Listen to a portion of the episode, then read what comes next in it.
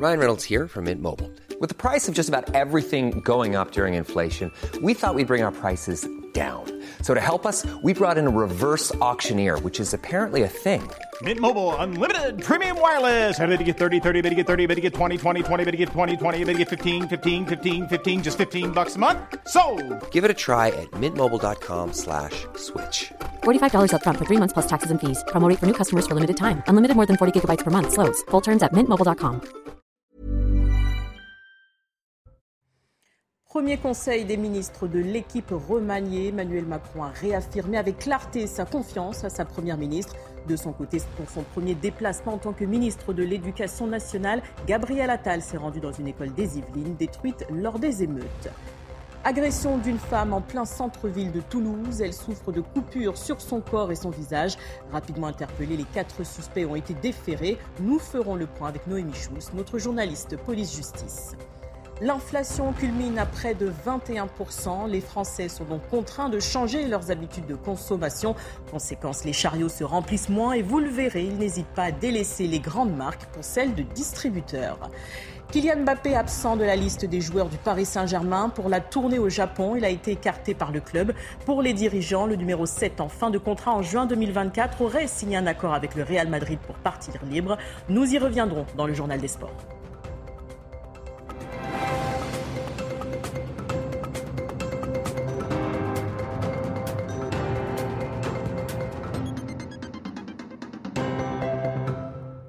Bienvenue sur CNews. Je suis ravie de vous retrouver pour l'édition de la nuit. À la une de l'actualité, Emmanuel Macron mise sur la continuité et l'efficacité. Il a donné sa feuille de route à la nouvelle équipe gouvernementale d'Elisabeth Borne ce vendredi. À l'ouverture du Conseil des ministres, le président a voulu éteindre les rumeurs insistantes de tension avec sa première ministre. On l'écoute. Vous avez traversé les budgets, une réforme des retraites, des textes importants euh, en matière d'énergie, d'économie, puis, j'y reviendrai, mise en œuvre la feuille de route des 100 jours sur laquelle nous nous étions collectivement engagés. C'est pourquoi j'ai choisi la continuité et l'efficacité pour euh, les temps qui viennent et qui s'ouvrent devant nous. Et en confirmant, euh, réaffirmant avec clarté ma confiance à la Première ministre, Premier déplacement de Gabriel Attal en tant que ministre de l'Éducation nationale et de la jeunesse. Il s'est rendu à la Verrière, dans les Yvelines, ce vendredi. Il a visité le chantier de reconstruction d'une école détruite pendant les émeutes après la mort du jeune Naël. Il a chiffré à plus de 200 le nombre d'établissements scolaires endommagés. Le ministre a évoqué des solutions de scolarisation. Derrière l'effroi, il y a l'espoir. Et l'espoir, il est né dès le lendemain de ces actes inqualifiables avec une mobilisation extraordinaire que je veux saluer des collectivités euh, locales pour trouver des solutions. Euh, l'espoir, il naît aussi, je crois, quand même, d'un rassemblement euh, politique large, républicain, autour de cet enjeu. L'espoir, c'est évidemment les solutions qui vont être trouvées à très court terme pour les élèves, et évidemment les chantiers de reconstruction qui vont pouvoir démarrer. Je rappelle qu'un projet de loi qui permet d'accélérer drastiquement toutes les procédures euh, de travaux de reconstruction vient d'être adopté par le Parlement après avoir été adopté à l'unanimité euh, au Sénat et je salue à nouveau son euh, président. Il va permettre de réduire tous les délais sur des reconstructions à l'identique, là où les délais d'autorisation sont normalement de six mois, ce sera six semaines. il va permettre d'augmenter le taux de subvention pour les travaux. Il va permettre d'assouplir un certain nombre de règles de marché public, tout ça pour qu'on puisse reconstruire pierre après pierre le plus rapidement possible. Avec l'éducation nationale, Gabriel Attal a donc hérité d'un ministère sous tension. C'est l'une des priorités du second quinquennat d'Emmanuel Macron. Et le nouveau ministre n'a pas attendu longtemps avant de fixer un cap. Adrien Fontenot. Il est le plus jeune ministre à la tête de l'éducation nationale. Mais à 34 ans, Gabriel Attal ne manque pas d'ambition pour redresser son nouveau ministère. Nous devons remettre le respect de l'autorité et les savoirs fondamentaux au cœur de l'école. L'école doit être pleinement le lieu où l'on forme des républicains et des esprits émancipés, un lieu où s'exerce l'autorité du savoir. Mon deuxième objectif, c'est de garantir que chaque élève, chaque jour de l'année, aura un professeur face à lui, parce que nous aurons des professeurs heureux d'être au travail et d'enseigner. Des changements concrets et visibles dès l'année prochaine, alors qu'il manque toujours 3100 professeurs pour la rentrée. Une tendance qui n'est pas sans rappeler la période 2017-2021, où chaque année dans le primaire et secondaire, Plus de 1000 enseignants manquent à l'appel. Remettre le travail au centre de l'école et ne plus permettre au harcèlement d'y entrer. La lutte contre le harcèlement scolaire est une exigence morale absolue. Comment accepter que des enfants viennent à l'école avec la boule au ventre? Comment accepter que des enfants se donnent la mort à cause de ce qu'ils vivent à l'école? L'école, ce doit être pour tout le monde le lieu de l'insouciance, le lieu où les destins se réalisent. Des objectifs que le nouveau ministre de l'Éducation nationale entend bien remplir rapidement. Ce vendredi, Gabriel Attal était déjà sur le terrain, dans une école touchée par les récentes émeutes. Il y a un risque de division. On ne peut pas capituler abandonner les plus fragiles d'entre nous. Ce sont les mots de Sabrina Agresti-Roubache, nouvelle secrétaire d'État chargée de la ville. Ce vendredi sur CNews, elle est revenue sur la réponse à apporter aux récentes émeutes en France. Écoutez. La réponse est dans le remaniement. Les moyens sont là. Maintenant, il faut faire. Et faire, c'est. Mais, on, fait quoi? La sécurité en premier Non, mais rétablir l'ordre. Rétablir l'ordre. C'est bon, c'est fait ça? Ben, euh, L'ordre est revenu. La sécurité est revenue et le gouvernement a bougé. Moi, je crois beaucoup au périscolaire. Je pense qu'il faut aider les parents à gérer les enfants après l'école. Plusieurs semaines après les émeutes urbaines, les dégâts sont toujours visibles sur le territoire. Certains commerçants ont parfois tout perdu. C'est le cas d'une gérante d'un salon de coiffure à Agen, dans le Lot-et-Garonne. Son local a été totalement dévasté. Amaury Bucco et Adrien Spiteri. Mais, euh, pardon. Delphine est émue en filmant les images de son salon de coiffure ravagé durant les émeutes. En face, c'était les... il y avait trois miroirs avec trois fauteuils, donc les postes de coiffage, de brushing, euh, tout ça. De son commerce, il ne reste que des ruines. voilà ce qui reste. Il n'y a plus le toit, il n'y a, plus, euh, a plus rien. Dans la nuit du 30 juin au 1er juillet, il a été pillé puis incendié par des émeutiers. J'ai appelé la police, qui, bon, la police m'a dit de suite qu'ils y étaient déjà sur place. Hein. C'est sûr que le samedi matin, quand je suis arrivée, euh, j'étais pas très fière et pas très, voilà, donc j'ai pleuré, j'ai pleuré, mais après, euh, je me dis, j'essaye de me rassurer en me disant, c'est pas ma maison, il n'y avait pas mes enfants dedans, j'étais pas dedans. Delphine espère désormais que les responsables soient punis. Et aujourd'hui, je me retrouve dans mon salon, sans mon travail, euh, j'ai deux petites filles derrière. Et ça, c'est que eux, sur le coup, ils réfléchissent pas du tout à ça. Donc, comme me dit la police, vous avez rien demandé à personne, euh, ça vous est tombé dessus et voilà. Donc c'est ce qui est un peu dur, quoi. C'est euh, Plusieurs individus, dont deux mineurs et un majeur, ont été identifiés. Le majeur a été jugé hier et relaxé faute de preuves. À Agen, le parquet n'exclut pas de faire appel. Effondrement d'un immeuble rue Saint-Jacques à Paris, décès d'une nouvelle victime. Selon la maire du 5e arrondissement, il s'agit d'une professeure à l'école de mode située dans le bâtiment touché. Elle avait été conduite à l'hôpital en urgence absolue le 21 juin dernier. Elle a succombé à ses blessures ce jeudi, portant à trois le nombre de décès. Une femme blessée à coups de tesson de bouteille. L'agression a eu lieu à Toulouse dans la nuit de mardi à mercredi. Un couple a été pris à partie par quatre mineurs déjà connus des services de police. Mais l'origine de l'altercation reste encore confuse. Les explications de Noémie Schulz, notre journaliste police-justice.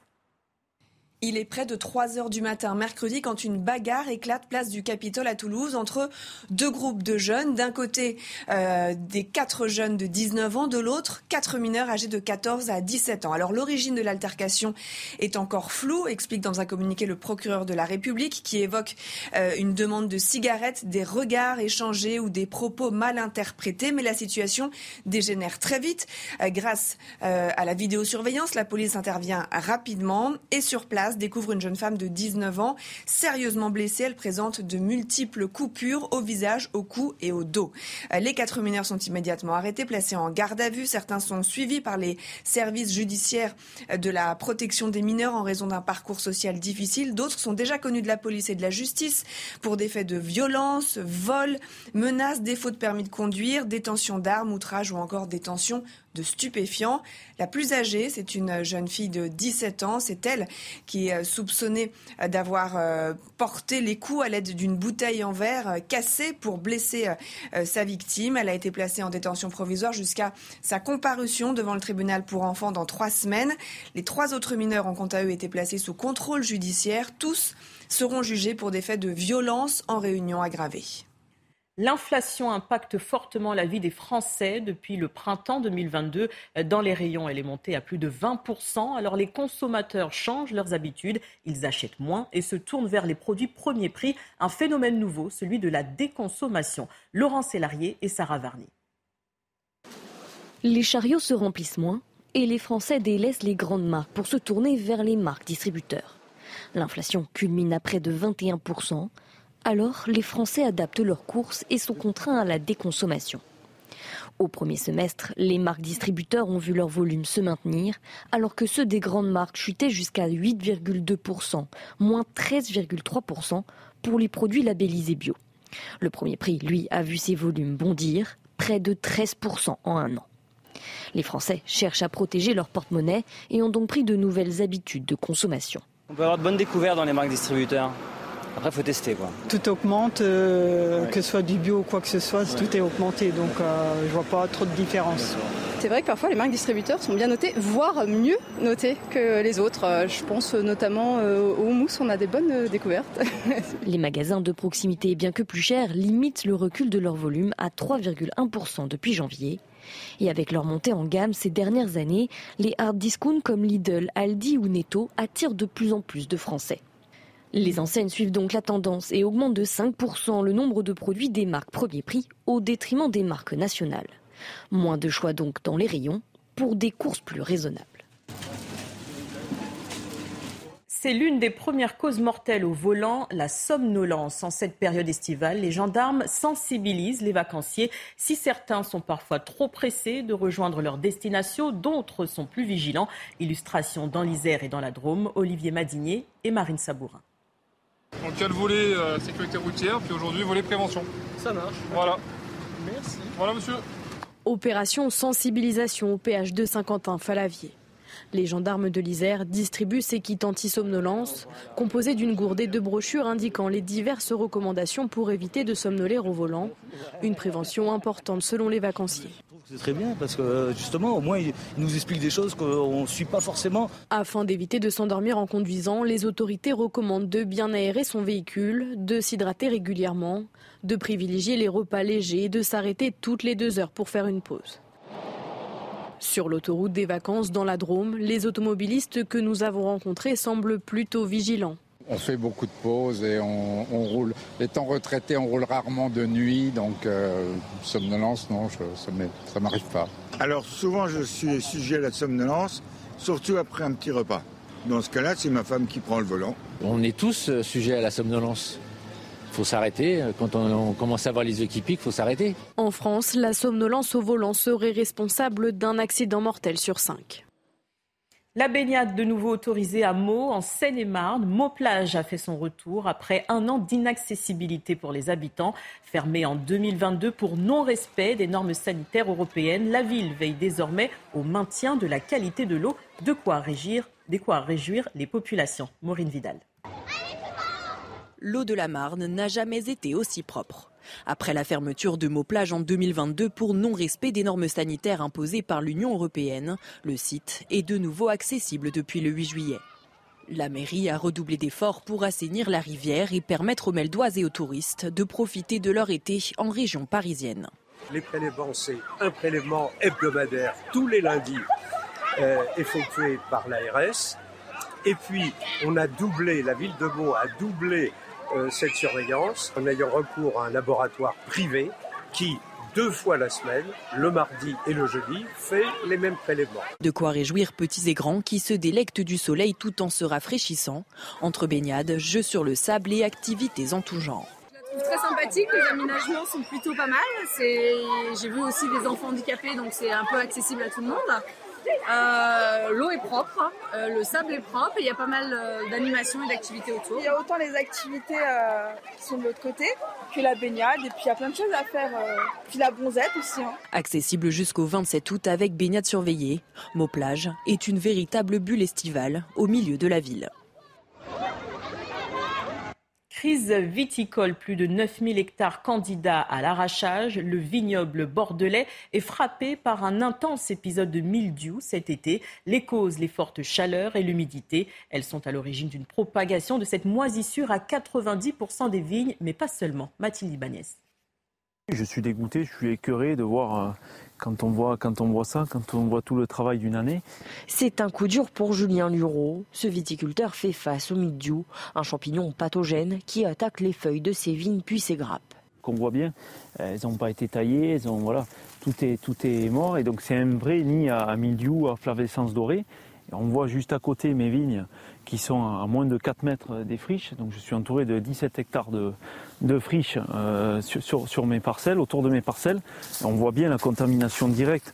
En ayant fait 11 traitements cette année, on voit bien toutes les grappes qui sont, qui sont mortes, qui sont desséchées. Qui... Voilà, donc là c'est un 100% de, de, de, perte de récolte. Hein. Comme lui, de nombreux viticulteurs sont victimes de ce champignon qui s'est propagé avec les fortes précipitations et une chaleur très humide de ces dernières semaines. Pour lutter contre cette épidémie, un plan d'arrachage a été décrété par le gouvernement en juin dernier. Mais cette initiative arrive trop tard. La difficulté qu'on a, c'est que ces aides arrivent finalement en fin de saison viticole, alors que si elles étaient arrivées plus tôt, en début de saison, on aurait pu peut-être enlever ces, hectares-là. Et on pense quand même euh, avoir une action, ça aurait eu sûrement une action sur l'implantation euh, du, du milieu. Sur les 108 000 hectares du Bordelais, 90% des vignes seraient touchées par l'épidémie. Dans le reste de l'actualité, profanation du Coran, vague de protestations au Moyen-Orient. Des manifestants sont descendus dans les rues ce vendredi en Irak, en Iran et au Liban. Ils demandent la pénalisation de toute profanation des livres saints. La Suède est la cible de ces manifestants après deux événements organisés pour profaner le Coran. Document confidentiel, le procès de Donald Trump fixé au 20 mai 2024 en pleine primaire républicaine. Il devra répondre de 37 chefs d'inculpation devant un tribunal fédéral de Floride. C'est la première affaire au pénal impliquant un ancien président des États-Unis. On fait le point avec Harold Iman. Plusieurs procès ont été engagés par les procureurs locaux ou fédéraux contre l'ancien président. Les dossiers sont longs à monter, les témoins doivent être entendus et des enquêtes préliminaires menées afin que les instances judiciaires puissent inculper Donald Trump. Sans compter deux poursuites personnelles ou fiscales, il y a surtout les poursuites pour crimes d'État qui passionnent les Américains en Géorgie, le président aurait tenté de forcer un résultat favorable en novembre 2020 en pressurant les responsables électoraux géorgiens. En Floride, il aurait transporté des documents secrets d'État dans sa demeure de Mar-a-Lago après qu'il avait quitté la Maison-Blanche, apparemment de manière illégale. Et à Washington, il est poursuivi pour son rôle présumé dans la prise d'assaut du Capitole le 6 janvier 2021. En effet, il aurait approuvé un projet avorté d'introduire dans l'hémicycle des imposteurs jouant le rôle de grands électeurs. Actuellement, c'est le choix de la date du procès qui fait polémique. Une seule date a été fixée, celle du 20 mai 2024 en Floride, et on jugera le cas des documents gouvernementaux secrets. Et déjà, les avocats de l'ex-président veulent repousser le procès au lendemain de l'élection présidentielle de novembre 2024 afin que leur client, s'il était victorieux, puisse bénéficier de nouveau d'une immunité.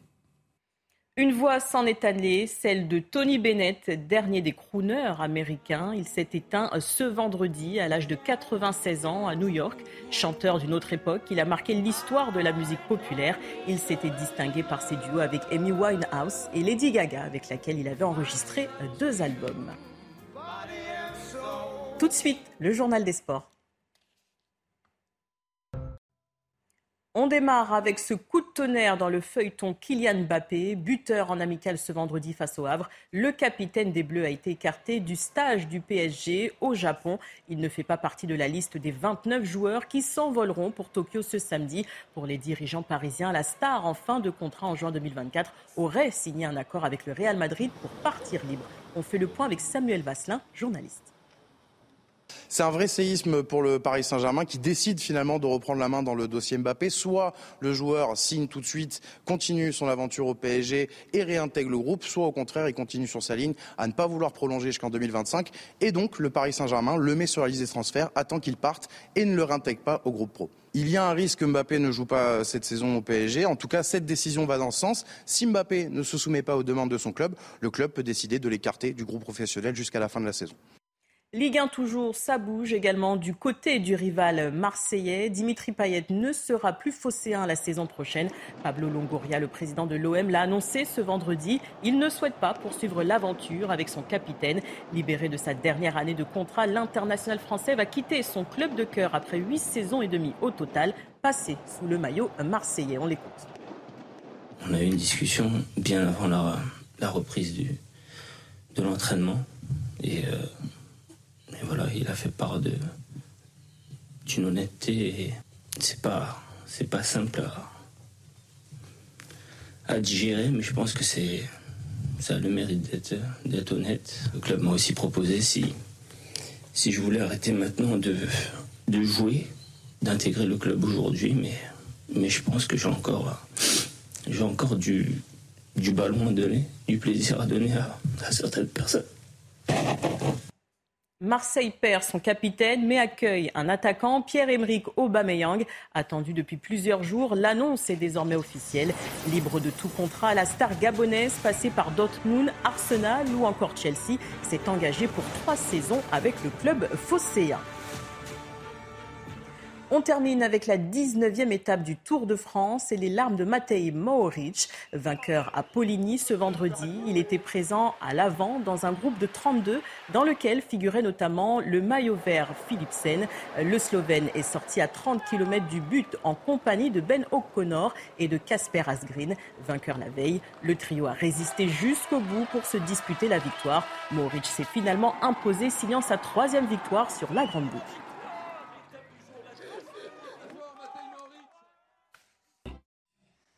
Restez avec nous à suivre une nouvelle édition. Nous reviendrons sur le premier conseil des ministres de l'équipe remaniée. Emmanuel Macron a réaffirmé avec clarté sa confiance à sa première ministre. Pour son premier déplacement en tant que ministre de l'Éducation nationale, Gabriel Attal s'est rendu dans une école des Yvelines détruite lors des émeutes.